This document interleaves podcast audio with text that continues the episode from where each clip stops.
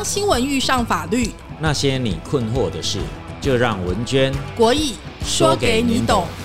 法官出身的国义律师，与担任多年媒体主管的文娟主播，结合新闻敏锐与法律审判专长，帮您洞悉事情，赢得先机，百战百胜。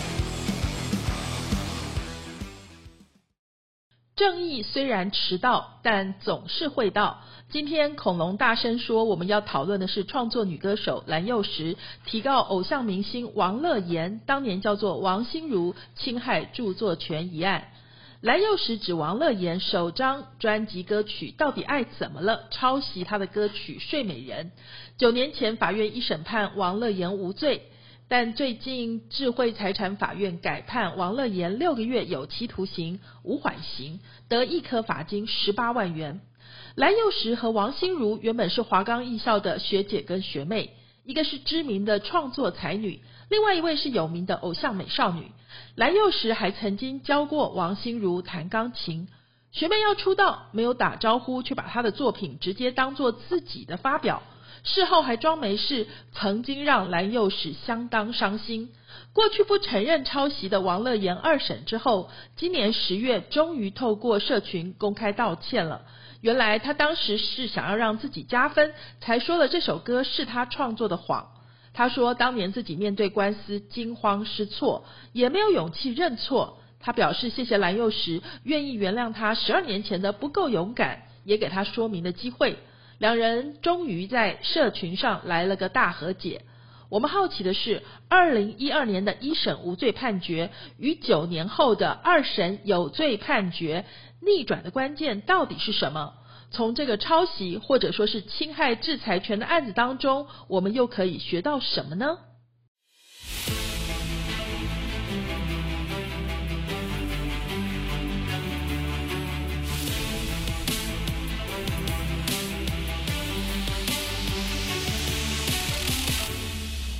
恐龙大声说：“法律你要懂。”听众朋友，大家好，我是主持人文娟，今天很开心哦，再请到我们的国义律师，大家一起来讨论一个我觉得很多人都很困扰的话题。有人说哈，司法像月亮，初一十五不一样哈，尤其是这个法院的法官，在一件事情上面，我们特别有这种感觉，可能不是初一十五不一样哦，是这个。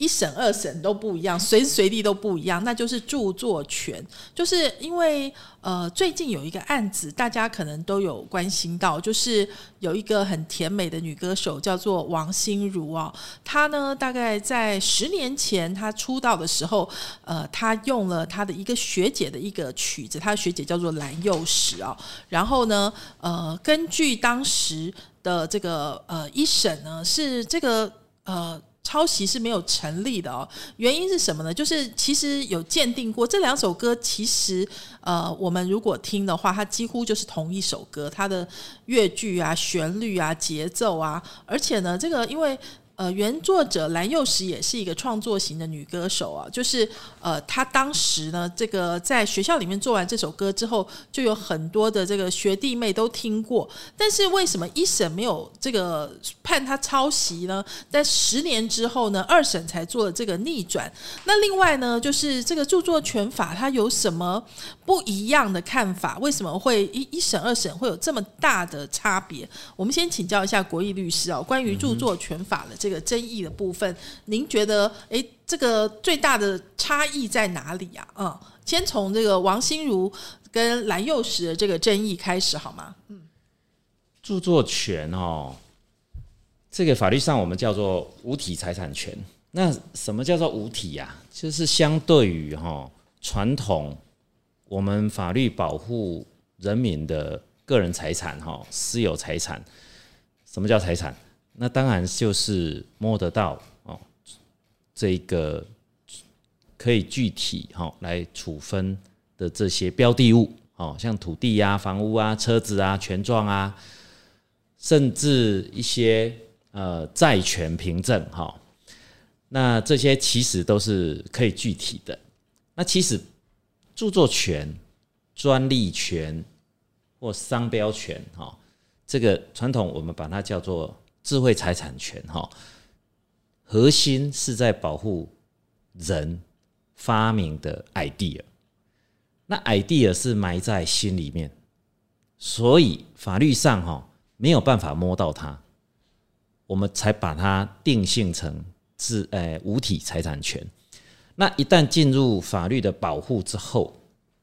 就要透过规范的方式去探寻，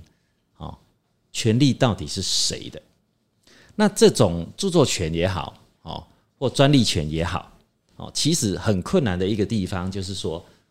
这个 idea 到底是谁的，或者这个 idea 是谁先提出来的？所以是不是说，我们就以蓝又时跟王心如这个争议来说的话，就是虽然这两首歌听起来就是同一首歌，但是也没有办法证明，哎，到底是就是从一审法官的看法来讲，他没有办法证明说这个谁抄谁，他的意思是这样，所以说要成立一审法官的这个看法是这样，就是比较像国义律师刚刚说的，就是虽然我们知道说要保护好著作财产权人，但是。可能要比较严格的认定标准。对，简单的说哈，呃，就是说要先去证明这个 idea 到底是谁的，这一件事情本身就是抽象的。所以在呃智慧财产权哈，或者我们叫无体财产权，它的保护归属哈，基本上法律它有两种不同的制度，我们叫做一种不需要经过登记。本质上就受保护的，像著作权就是这样，我们叫创作主义。就是说，我是蓝幼时的话，只要我做好了这首歌，我在做的这个做好的同时，我就享有它的这个著作财产权。对，嗯。但是有一部分的，像专利商标，它是需要经过向政府的登记，才会因为登记赋予你这一个财产权。好，那在有登记的，在我们国家的制度了哈。那专利商标因为经过登记，所以归属不会有问题。但是著作权不需要登记，也没有登记，好，所以著作权常常在原创者好还没有广为周知之前，哈，那就出现你说抄袭，一般我们仿称抄袭，其实法律上叫做未经许可的重置啦。那就是法律用语是未经许可的重置，但是我们一般人就说抄袭。对，就是英文的 copy 啊。哦，那那会去讲，那到底是不是 A copy B？嗯，还是其实 A、B 都是 copy 来自 C，或者甚至比较极端的一种例子，我们叫做啊这个偶然的。就是说，我们偶然的双重创作，离析一点通这样子。是是是，事实上是可能发生的。也就是说，在没有去证明出来某甲是 copy from 某乙之前呢，有没有可能两个人在不同的地方，在时间接近的情况下，就创造出类似的 idea？那这样其实不能够说。某乙是 copy from 某甲，所以一审法官在王心如跟蓝幼时的案子，他就是采取您刚刚的这样子的看法嘛？可以这样说。法律的角度来讲，你说 copy 或者说我说的抄袭，然后就是所谓的重置，它就是要有一个实质相近、实质近似，对不对？它就是要很严格的来去看这两个到底是不是？哎，你不能说有点像，或者哎很多像，它就是要有一个很严格的这个标准。所以这一件事情呢，我们知道说，呃，因为。它不是像专利是登记嘛，对不对？所以说，哎，这两首歌像不像？哎，我要找专家来鉴定。对，那所以他可能就像这首歌，现在大家在 YouTube 上面还找得到，有那个网友把两首歌串在一起，你听几乎就是同一首歌啦。旋律的部分只好像百分之九十几相似吧，只有一个音不一样。哈，连节奏啊，什么断句，那个那个。休止符那些都一样哦，所以说就是同一个曲子，专家鉴定了。可是就算实质相近成这个程度，一审法官都没有让他说，哎，这个算说是违法。所以这这件事情就是，呃，在一审是这样，可是二审为什么来个大逆转呢？嗯，这个就是所谓重置的呃认定的困难了哈。这个法律上叫做呃行为的构成要件要素了。那如何去解释这一个？确实是啊，白话说抄袭自某一个源头。嗯，那前提要有一个源头。嗯，那第二个要有抄袭的行为。嗯，哦，那抄袭的行为当然又创造出抄袭的结果。嗯，那现在两首歌是在那边没有错。嗯，那第一个问题就是说，到底这个原创的创作权是不是属于蓝幼时？不知道。哦，有没有可能两个人同时就发明了？非常雷同的，就是我们一审不认为，但是二审认为是蓝幼时的，而且二审跟一审差了十年，哦，就是为什么会这样子呢？嗯，那第二个部分就是变成要进入很核心的，就是到底这样是不是抄袭？也就是说，到底这样是法律概念下的重置吗？嗯，那当然，如果说我们是一个，比如说卡通哆啦 A 梦的图，嗯，你在网络上就把它按一个啊选取复制。贴上，那这样一比对，那当然啊，一百百百分之一百是一样的，那这个是重置没有问题。可是当如果进到一个啊，像我们今天讲的是一个著作权的作品的重置，那事实上，除非啦，除非它就是完全一样，比如说啊，比如说今天呃，我俩哎，如如果还有明天，对不对？完全一模一样，然后。第二个歌星又出了完全一样的啊！如果还有明天，那旋律、节奏啊，或者这一个歌词完全都一模一样，那当然是重置啊。可是今天如果只是部分的歌曲的结构、歌曲的段落或某一部分的歌词去 copy，那这样到底是不是有进到哦法法律定义上面的未经许可而重置，而应该用刑事责任？加以制裁，或应该用民事的赔偿去处罚这一个第二次创作的人，这个就是重置最核心也是最争议的概念所在。哦，这样子我大概理解哈，就是国义律师要强调这个重点，就是因为我们刚刚一开始讲说，这是一个创作，就是一个创作自由的社会嘛。好，如果你呃太容易，就是说人家是违法的重置，那就变成说有很多创意的空间就会被。截断了，对，好比说，哎，我刚刚说的这个，当然蓝幼时跟王心如的例子很极端的是，因为这一整首曲子都一模一样的这样子的状况，实在是太难得了。对，那所以连像到这种程度都没有办法。让违法的重置成立，所以就是这就是表示我们在十年前的这个环境中间对著作权的保护的态度，一审法官是这样，但是二审来了大逆转，这个部分我想呃，听众朋友可能会想要了解的关键就是说，第一个呃，我们知道一审法官没有判这个王心如违法的原因有两个嘛，哈，一个就是说虽然两首歌一模模一样样，但是不知道谁先。好，没有证据。对，还有呢，就是第二个法律很重要，就是有没有接触的可能。嗯哼，就是说，他认为，哎，虽然蓝又时是王心如的学姐，好，但是呢，这也不代表说王心如有听过这首歌。对，所以他就把他判说，哎，这这，所以这个不成立嘛。对。可是二审法官逆转了。对。那所以我想请教国律师，你。仔细看了判决书以后，你觉得关键在哪里？逆转的关键？嗯，呃，应该是呃，后来法官呃判断，当然中间还加进来，就是呃，刚刚谈到的哈，这重置最核心的概念就是到底两个作品有没有实质近似？那实质近似通常也不是法律概念上的判定哈，应该是有它产业上的哈专业的，就有一个客观的标准，对有一个鉴定程序在哈。那这个这其实两首歌哈播出来，大家一般人听哈都会觉得就是同一首歌，其实除了歌词不一样之外哈，非常的雷同。但是法官我们都会唱歌嘛，就是说你把这首歌唱两遍，就是那个意思啊，就是同一首歌呀。对对对。但是其实即使是这样哈，我我认为啦，现在的法法院审判哈，他还是要找一个人，不要说背书了，应该是说从比较专业的角度，他可能从节奏啊，从。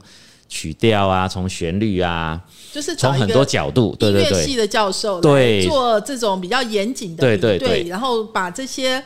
呃术语啊，都说你心服口服，这样说就是从这个角度说，呃，对。确实是同一个旋律。对，所以他这个实质近视的判断哦，其实倒也不是说我们一般人人云亦云哦，他他不像一个哦大力水手的卡通图样，到底像不像另外一个大力水手？哦？这这这么这么好像一般人啊、当然一般人也有一般人的判断水准啊，但是他最后还是诉诸鉴定嘛。那当然这个鉴定结果出来，他认为九十五 percent 多，那其实这个这句话的意思就是说啊，几乎几乎啊雷同的比例是非常高的，就是失职近视。对，那失职近视，所以结论上来说是一呃非常接近的作品。那再来就是说，在后面的是不是一定是从在前面的抄袭而来？那原审的法官认为说，哦，不是不是，因为没办法证明说有抄袭的过程。好、那到了第二审呢，他则认为他用其实也是用一种嗯，从这个王心如啊，他到底有没有创作的能力，或者说他能不能提出创作的一些原本，去推知到底王心如他有没有可能自己在异地偶然就有相同的创作的可能性？法官至少认为这是几乎是没有的，所以直接就用这样子的方式哈，就推认。其实这里王心如他自己也有机会去抗辩啦，只是他就没有东西可以抗辩，他自己并不是一个过往有很多创作产品的人，那他就这一首他也提不出，好，呃，比如说像城市设计就有所谓的原始嘛，像他如果作曲的话，总有自己尝试刚开始做的一些草稿，他这些东西如果付诸缺如的话，那我不晓得，就是说，呃，法官对于这一种的欠缺，哦，就有可能对呃王心如做不利的认定。是我们今天为什么提这个案子？因为它很有指标性的意义。嗯好，第一个重点是呃。我们的二审法官他讲得很清楚，就是说，诶，这案子也因为十年了，所以他观察这十年来，王心如都没有其他的原创作品，所以认为他这首歌是他做的可能性不高，就是有这样子的一个推论。哈，对。第二件事情的话呢，就是第二审的法官呢也认为说，诶，两首歌是一样的，可是他觉得这个接触的可能，他觉得有。对。对。那因为他们嗯又是同校的学学姐学妹嘛，那两首实在是太像了。那你我我认为了，王心如如果要说我真的不是抄你的，就会变成法官会克他比较强的去证明自己原创的一些依据。好，其实我认为一审跟二审除了鉴定加进来之外，其实没有什么证据是啊、有很大不同。那纯粹就是法官新政上认为，就是说在这样的情况之下，如果王心如他没有办法提出更多的佐证，证明自己就是自己这一首曲子啊的原创者的话，那在后面呢，当然就是朝前面的啦。那最核心，我是觉得也是要非常高的近视度啦。好，那即使因正因为著作权它没有它没有一个登记制度，哦，那所以除非啦，除非是时期差不多相同，或者说未经发表都没有人知道的，那那本件呃两个又有同学校的背景，然后呢呃歌曲又这么接近，那法官可能从一种如果不是抄袭的，那王心如怎么生出这首曲子的这种逻辑，所以他就翻盘了，就就把它认定成是抄袭。那其实我我要这样讲了，哈，其实倒也不是说一审这样判是不对的。这个著作权的保护啊，我觉我觉得其实哈，永远都是有两个核心的价值在互相拉扯。其实著作权的保护，或者说无体财产权的保护，哦，它保护的密度越高，也就是说保护的越严格，其实相对的会限制到一般人的创作自由。那如果越允许，哦，一般人创作自由去参考前人的，哦，前人努力的成果的话，那就会限缩到著作权的保护核心。好，那就好像啊，就好像我们呃前一阵子另外一个争议的哈，就是刻在我心底的名字哈。那那这个歌跟好像有一点被指控，是不是有可能抄袭自啊呃不管是 Reality 啦，哈，还是日本的那个钢琴曲哈对，自由嗯之秋。哈、可是它它跟这个就哎、其实就呃类似度就没有那么高。对，而且很有趣的点就是说，刻在我心底的名字，其嗯实并不是著作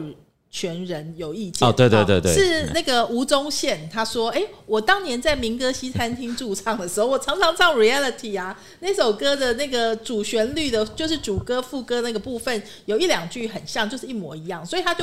直接这样说。但后来呢，网友就引起了这个两派的论，嗯呃，等于说论战嘛。最后还去找了这个 Richard Marx，嗯好、就是原作者。原作者听了以后说，哎。有点像，但是不能说抄袭。所以说这件事有一个蛮有趣的点，就是说这个呃著作权法呢，一定要有原告，对不对？嗯就是说，对啊对啊对啊如果著作权人没有意见的话，就没有问题。对对这样所以对对对我觉得在我们今天讨论这个话题，应该是在创作，因为现在每一个人都是自媒体，每一个人都在创作的一个年代的话，你会不会触法呢？对这件事情，第一个你要晓得你的，你可能会不会跟某个人的作品很像啊？这个人如果已经做古了，或者是古典音乐，好像没有什么问题，对不对？嗯古，典音乐没有著作权，对 有啦有著作权，但是那些人都死了，对 没，办法来没办法来主张了。是。那第二个事情就是。用那个王心如蓝幼时的例子，或者说刚刚讲呃嗯柯在的例子，就可以看出来哈、就是第一个蓝幼时他是在乎这件事情，而且他其实有唱片公司，虽然是十年前的事情哦，他还是最终呃，不过这个案子最后是判了哈，就是六个月嘛，嗯其实也不算重，对不对？那这六个月为什么法官会判六个月？对，因为他如果未经许可重置，而且用光碟的形式来来来呃做重置的行为的话，那法律是特别加重啦，就是变成呃六个月以上五年以下的罪啊，哈。那其实这个都是噪音于呃我们国家的著作权的保护哈，就是来自于呃可以说是啊、因着美国的你说压力也是啦哈，或者说我们接接收了美国对于智慧财产权的保护的严格的态度啦。那这个这个如果说回到刚刚我们讲的哈，其实对于每一个创作人的保护，如果不是那么无远弗届，就是说广不是那么容易去侵害别人的著作权的话，其实呃比较容易让啊第二次的创作者，或者说参考别人的作品的创作者，他有更大的空间。比如说啦，比如说我说，即使哈刻在我心底的名字真的参考或看了自由之秋的琴谱，或者说听了 Reality 来的新的这个这个这个创意，那他写出刻在我心底的名字，不是一个很好的作品吗？对不对？呃我我的意思是说，可是如果说 听起来有一点像，他就要被抓去关的话，哦，那就没有这首作品了。我我这样子讲好了，其实大家知道《刻在我心底的名字》是一个电影的主题曲嗯。那当时那个电影呢，是导演跟编剧他们等于缅怀他们自己的高中时期的恋情，所以他们当时的这个主旋律呢，都是大概三十年前的这种流行音乐，特别是那种校园的流行的那种西洋金曲。所以当时流行的就是 reality，大家应该知道，呃，那个年代像第一次亲密接触的主题曲，或者说，哎，它整个旋律就是非常八零年代。所以为什么吴宗宪说他那时候在那个 西餐厅驻唱，就是那个时候的歌，所以他很像是有原因的。对我相信这件事情就是呃，制作人好像也有提过，就讲说他们当时就是说我要一个这样氛围的歌啦。那所以这件事情呢，就是呃，大家可以当做一个讨论的基底，就是嗯其实著作权它是有一个空间的，因为嗯你如果从严认定。就是后面的人没有在创作的这个机会，可能性，对对对对，那其实会会会对会压抑了哈，在这些作品的基础上，或者说参考啦，延展出来可能更好的或更呃。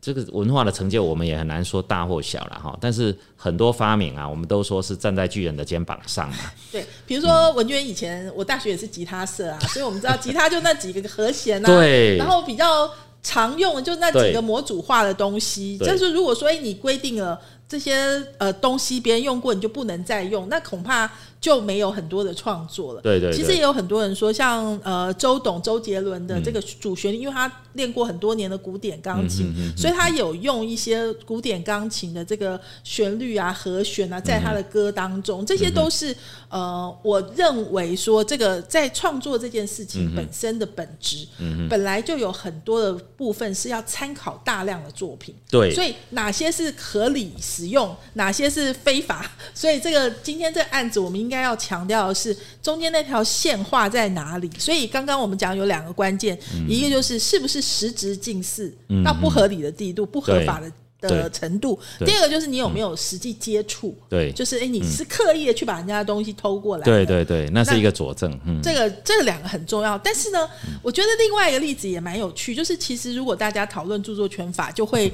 找到这个案子，就是吉米。跟那个就是邝胜导演，他他当时呢就是呃帮江蕙的这个有一首歌，江蕙有首李宗盛做的歌叫做《晚婚》哈，他有个 MV 呢找了就是江淑娜，就是江蕙的妹妹，然后跟连凯也是一个帅哥哈，然后呢他拍了一段 MV，但是呢吉米一看就啊勃然大怒，怎么长得跟我的那个呃向左走向右走的绘本的情节实在是太像了哈，那文娟来提一下，大家应该都看过向左走。走向右走，尤其后来他被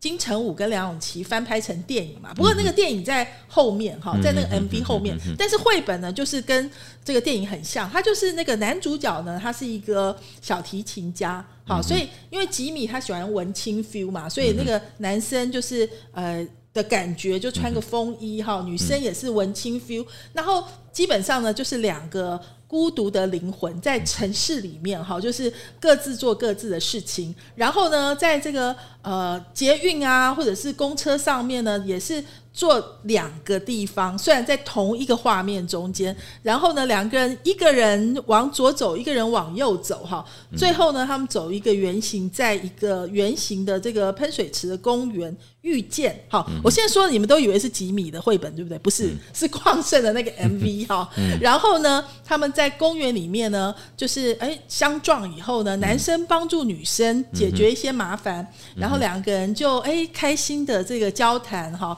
接下来呢，两个人就互留电话号码，想要以后可以继续联络。没想到这时候天空降起了大雨，然后呢，男生拿起了风衣，两个人呢就是一起在雨中躲雨奔跑。然后呢，这个不不幸的是，回家一一打开纸条一看，哎，这纸条已经上面的字已经朦胧了，看不到了，所以两个人再也找不到了哈。所以这个。还是不是吉米的绘本，不是吉米的电影，还是旷盛的 MV，所以吉米看了以后就真的，他就觉得这明明就是抄我的。可是大家猜一猜看哈，这案子最后怎么样？那个归于是要公布答案吗？结果答案呢 是法官认为不算违法的重置，哎，就是情节已经这么类似，就是说呃，对吉米的绘绘本中间。对，他是一审就是认定是有哦，他有两次，对，是一审的时候呢，是他他这个也是官司两张口了哈，这跟这个也是男幼时的也是，嗯，他一审认为是成立抄袭的啦，哈，到了二审哦，就加进一个台大法律系教授的鉴定哈，那这个鉴定当然就是比较呃比较尊重创作自由的啦，哦，所以他就认为这个抄袭的比例不高哈，大概只有三十 percent。那当然，二审的法官就就采取了鉴定的意见哦，就认为不成立抄袭。那这个这个其实哈，从所以什么叫做重置？它法律立法哈，其实用很简单的字眼，这个是规范的本质。什么叫规范的本质？就是说规范就是用抽象的概念，想要去规定很多实际上人生发生的事情。可是这些事情其实每一个领域都有。本质上的差异性，比如说我们刚刚讲了，你 copy 一一个图样，它本身是不是 copy，是不是抄袭，它可以比对的出来。再来，如果 copy 是一首歌曲，因为歌曲还是有元素，它至少可以从节奏啦、旋律啦，我们说音乐三要素啦，或者听起来去判断。可是它如果越来越进到智慧结晶的，我们说 idea。这个创意到底有没有抄袭？当然，我们看那个判决，他是谈呃美术创作，还有文字创作，但是其实本质上就是那一个发想的创意。其实这怎么说抄袭嘞？哦，如果要说抄袭的话，那很多创意都是来自于非常雷同，因为人生就是这生老病死就是这些哈。就像文娟常说这个韩剧三宝嘛，我。韩剧有三宝，大家一定都听过，就是那个老韩剧有三宝，就是车祸、失忆、癌症，而且癌症还治不好。好，就是说这个叫做呃老梗中的老梗嘛。所以呃，我我大概能够理解这个国义律师在谈的重点。我想听众朋友也应该，如果你是想一个想要创作的人的话，第一件事情，如果呢你是一帧摄影作品的话。那不好意思，是跑不掉的，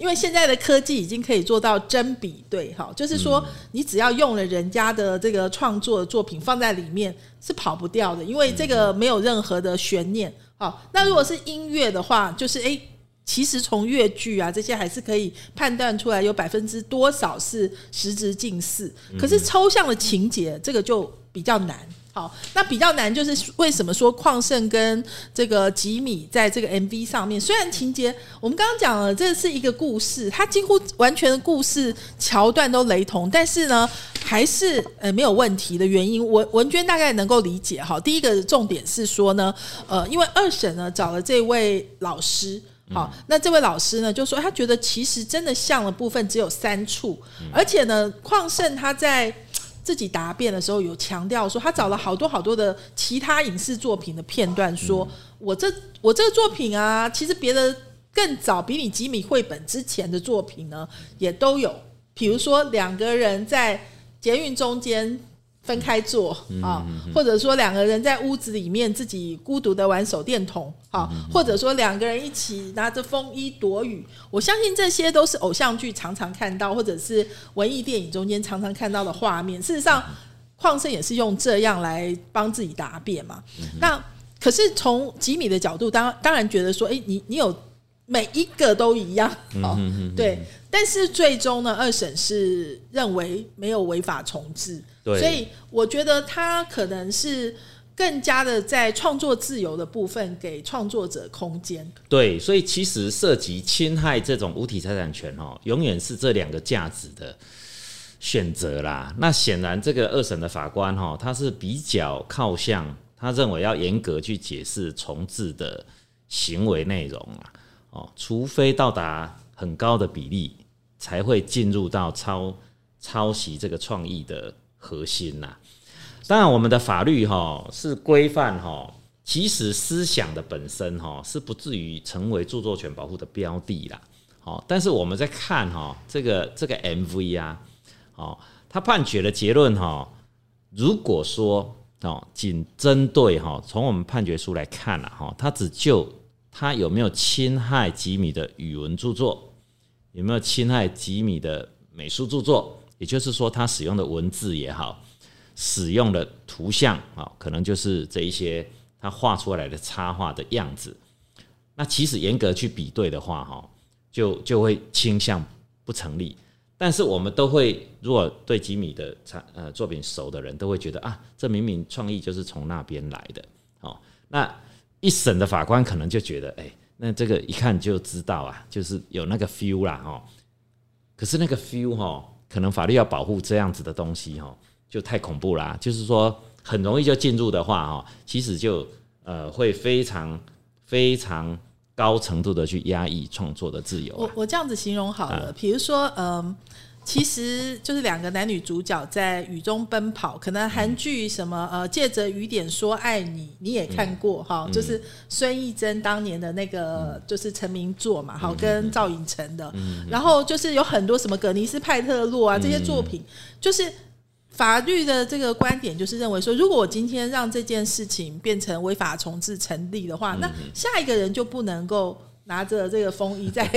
这个雨中奔跑，所以。这个关键就是为什么要从严？对对对从认定要从严的原因在这里哈。对对对。那可是我们从吉米的这个粉丝的角度来说，或者说其他的案例中间，却有的时候也会看到，哎，所以我们为什么一开始今天讲说制裁权的法官好像是月亮哈，初一十五不一样，就是是太多不一样，而且一审二审是互相大逆转的情况，这到底要？我们怎么去这个呃保护自己呢？到底是怎么样才是正确的一个思考方方向呢？哎，我想可能，honesty is the best policy 啦。就是说，当然创作者哈应该是诚实的面对自己，还有面对市场。我我觉得这是什么行业都应该有有的善念啦哈。那也就是说，发想的那一个源头哦，不应该是呃尝试去。剽窃别人的创意，我我想这个是一个基本，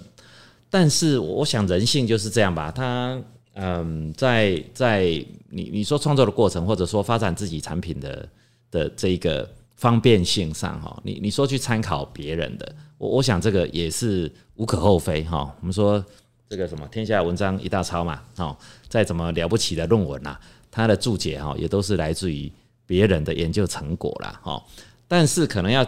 谨守到就是说，呃，不能够全盘的，呃，把别人的呃创作成果哈纳为自己创作的一部分啦，那再拿去啊宣称是自己的成就或拿去盈利啦，好，这个是最核心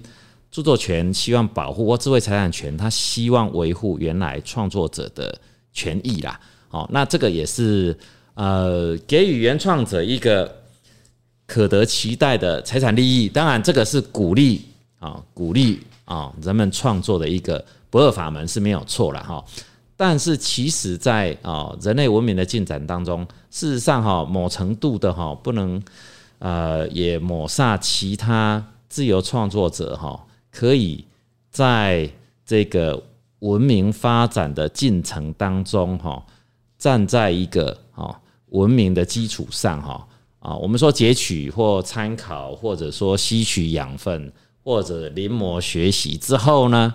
发展出自己更好的或一个啊一个全新的创作啊，我我觉得这应该是文化所允许的，而而也不应该是法律所限制的了。嗯，另外有一件事情，我觉得也要提醒听众朋友，特别是有志从事这个创作这个行业的听众朋友要注意哈，其实趋势。好，也是因地制宜嘛。嗯比如说，我们讲情节很难保护，可是我们用一个在中国大陆的例子，就是琼瑶的《梅花烙》，好，跟于正的这个《宫锁心》呃，《宫锁连城》好，那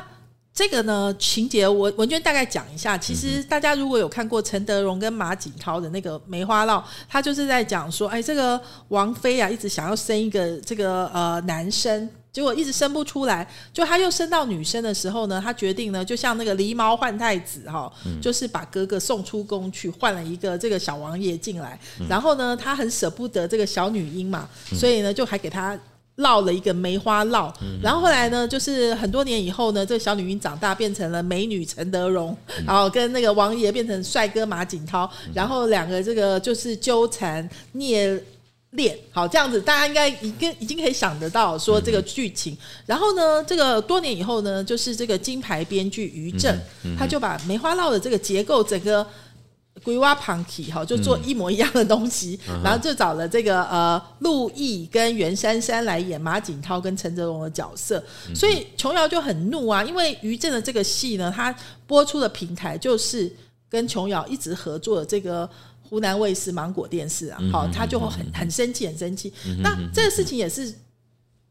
纠缠了很久。那于正本来嘴巴都很硬嘛，一直到后来呢，就是。所有的这个，因为因为大家应该要了解，说中国大陆因为他们的制作的呃 base 很大，哈，就是他们那个金牌编剧，他们其实是东抄一点，西抄一点。有一些人呢，他们会用很多的这个最近的大 IP，哈，就是网络小说中间什么红，他就把什么东西东一段西一段的摘抄，它是已经变成一个风气了。所以呢，当当时的那个编剧的这个工会吧，就是很多的作家就一起。这个集合起来去上书 给相关单位，就相关单位觉得说，哎，我这次要导正这个不良的风气，所以就把。比较最有名的于正跟那个郭敬明两个大咖，就是把他们打了一下，这样子。所以后来这这案子就真的有抄袭这样子。所以是不是说，其实这件事情跟呃，刚刚其实规律师也有提到说，跟因地因时制宜，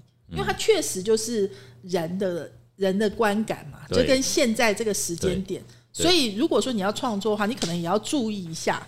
对。那诶，中国大陆当然我们知道，就是他们政策导向是很强的啦。可能我我我个人是认为啦，因为呃，除非剧本上有抓到哦，或已经证明他的这个 copy 的比例呀，哦很高，那或者说嗯，或者说它呈现的画面是啊，几乎是几乎是一样的哈。否则，其实哈要去论断啊，两两部电影、两部戏哈，是不是完全一样哈？我觉得困难度是也蛮高的啦。哦，就有点像我们这个 MV 到底有没有抄袭，将会的 MV 到底有没有抄袭吉米的插画一样哈。但是在中国的司法体制，或者说他们的呃他们的政策导向哈，呃，我觉得可能是当时当下他们要凸显一个。在演艺圈，呃，对于创作者的尊重吧，哦，所以就特意拿了这一个比较当时热门的剧来开刀啦。哦，那呃，当然啦，这个算是也给他们一般创作者一个教训吧，或者说一个警醒啦，啊，就是说，诶，大家还是要抄也不要抄的那么严重啊，那否则其实如果进入比较严格的司法审判的话，我我觉得公法应该还是有。很多的挑战，对。不过现在的中国大陆，因为他们的那个剧的成本都很高，嗯所以其实你会发现，他们都会直接买改编权。就是说，比如说他用台剧啊，对对对，直接买那当然就没有问题了。他甚至会整个大改都无所谓，但是他就是只要有情节中间有结构的类似，他确实是参考，他们都没有把这事情当做，就是因为他们有钱嘛，就直接买了这样。其实这个是最保险的嘛，对，那你就取得授权了，取得授权，那当然就日后人家也不能，对对对对，就不能够挑战你啊，或者说，哎。就是说情节的保护上面，的确就是有很多的老梗，就比如说我们说莎士比亚的《罗密欧与朱丽叶》，就是两个家族的这个男女的小孩，就是偏偏就彼此爱上了，或者婆媳之间的这个永远的丈夫的夹心饼干，或者是小三跟这个原配的这个。纠缠、报复，哈，这个重生、换脸，这些都永远 都是不变老梗。那这些东西就是是不是在保护的范围内？这就是模糊空间会比较大。对对对，所以他这些发想的创意呢，在还没有行诸客观可以做比对判断的标的物之前哦，比如说我们像这个创意啊，它它还是要形成剧本的一个具体的表现啦，啊，或者成为一个比如说。呃，文字的文描述啊，或者说啊，旋律的创作，好，如果只是一个埋在心里的想法哦，那那这个这这个当然没办法保护到那么源头去了，而且呃重重要的是根根本很难去证明重置的行为啦，就是说这样是 copy 吗？哦，所以这个这个当然也是它保护的时间点哦，还是要有一个行诸于外的一个著作。产品体啊产生之后哦，那才会进入法律保护的这一个这一个阶段了。是，所以说我们还是回到说，哎，你是一个创作者，你要怎么样主张自己的权益，也不要小小心不要踩到地雷触法。这个关键是不是请这个国玉律师来讲一下？就是因为我们在创作的时候，可能常常会用到大量参考这样子的做法。你刚刚也有讲到，对，就是怎么样是合理使用原则？觉得给大家的建议是什么？呃，我我觉得参考是不可避免嘛，哈，因为大家都是从别人的呃的成就啊，哈，再去发现哈，或者说进行呃呃发明啊，进行思考啊，然后找到一个新的作品，哈。那我我是觉得哈，这个具体来说也没有特别的标准呐，哈。那当然，最主要就是心存善念，刚刚讲的嘛，哈，就是说不要想要把啊别人的成果剽窃成为自己的元素的一部分哦。那再来呢，啊，当然就这个创作的这个呃表现物品啊，比如说像剧本啊，哈，像像琴谱啊，哦，像演出来的 video 啊，哦，我觉得客观的判断哈，应该是一个指标啦，哦，那最终呢，应该会诉出一个一般人的标准啦，哦，一般人的标准就是说，这样看起来到底是不是抄袭？可是这样说哈，又变成没有什么标准，哦，那呃，除非啦哈，像音乐著作哈，它当然都有专业的。呃，学术的鉴定嘛，哈，那其实影剧的著作哈，我认为哈，应该也有哦这种鉴定的方向可以采取啦，哈。那像那个呃江惠吉米的争议哈，后来诉诸法律系的教授去判断哈，这个是一个呃比较算是比较独特的方式了哈。因为相应于这个蓝幼时的案子哦，我们看到的哈，他是找这一个作曲或这一个演唱的这一个产业的专家啊，就是他是找音乐系的老师去判断。那但是对于这个 video 哈的这个这个将会的著作哈，呃，竟然是找法律系的老师去判断。那那这个我觉得业界的看法哦，跟跟法律的概念的解释哦，也应该有一个落差啦，哎，所以说如果呃你是他的律师的话，就会 就会可能就是会主张一下，对不对？有可能我认为哈，这法律人一定是比较不懂那个产业啦，所以法律人假设啦，法官真的是寻求这一方面的鉴定哈，法律人的鉴定应该是对于呃这个。原创的保护哈会比较严格啦，好，就是说呃没那么容易成立。可是，在产业界呢，我我相信哦，产业的看法哈就会比较倾向，就是说他比较会了解这个业界的一个水准和标准呐，哦，那应该就会比较符合这一个产业他们一般的观点啦。可能呃那一条线也许没有那么清楚，但是我相信在这一个这一个领域江湖里面的人应该。大概都知道模糊的线在那边，哈，可能抄太多的话就太 over 了。是，所以其实呃，就像那个蓝幼时跟王心如的案子，过了十年之后，最终呢还是创作能量会说话，嗯。嗯嗯，所以这个二审的法官他就有了这个呃证据啊，就说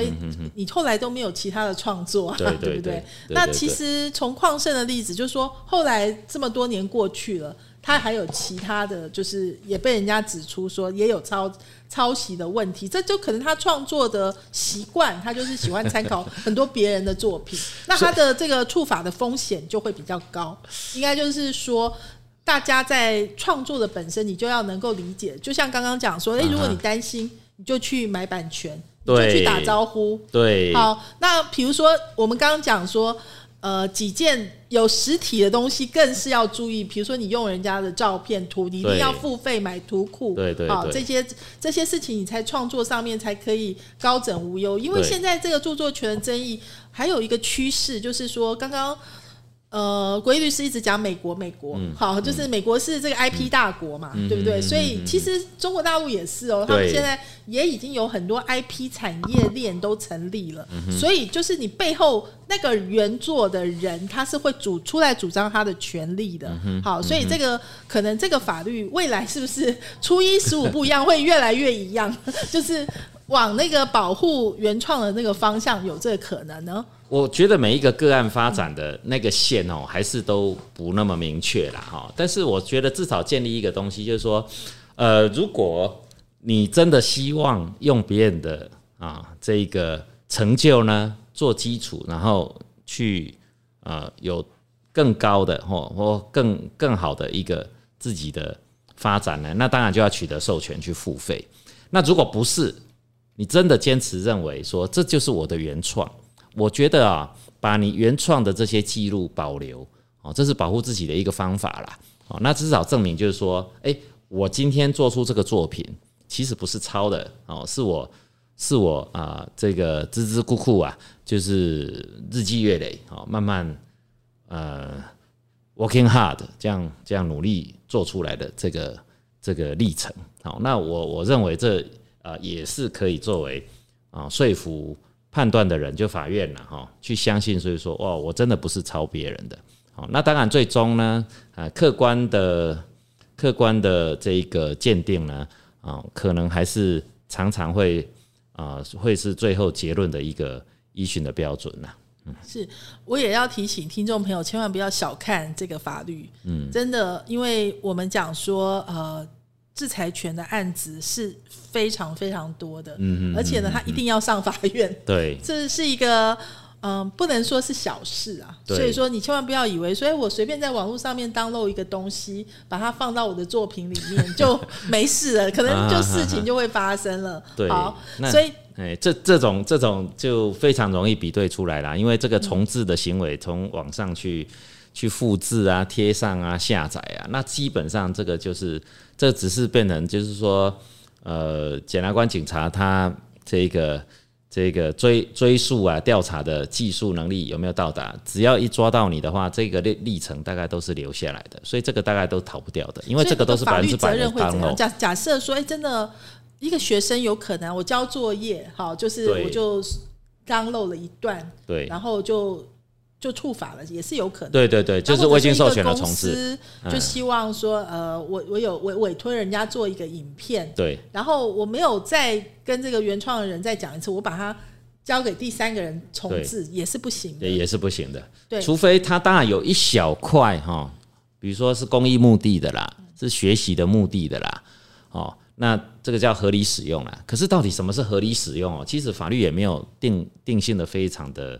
明确啦。哦，那当然，基本上没有盈利意图的的情况下，哈，而且可能是为了教育目的的，基本上哈啊，不是销售，不是获得利润的，哦，进入合理使用的可能性是高的。可是永远没有人打包票，所以其实要要用别人的呃作品哦，真的是还是要取得授权呐，哦，或者说打个招呼，这是真的。那网络上呢，很喜欢哈这个。去转传或去这一个啊呃复制别人觉得很好笑的图，其实本质上哈都是未经授权的重置啊。所以还是一句老话，免费的最贵。对对对，就记得说，如果你要用人家的创作，就是去付费。对对对，没错。今天非常谢谢国义律师参加我们恐龙大声说法律你要懂。听众朋友，如果对呃。您身边的法律有任何的疑问，或者你本身就有一些问题想要问，也欢迎哈跟我们互动。那如果对我们 Podcast 节目呢有什么建议，也欢迎随时告诉文娟跟国义律师哦。谢谢您的收听，我们下一次空中再会了，拜拜，拜拜。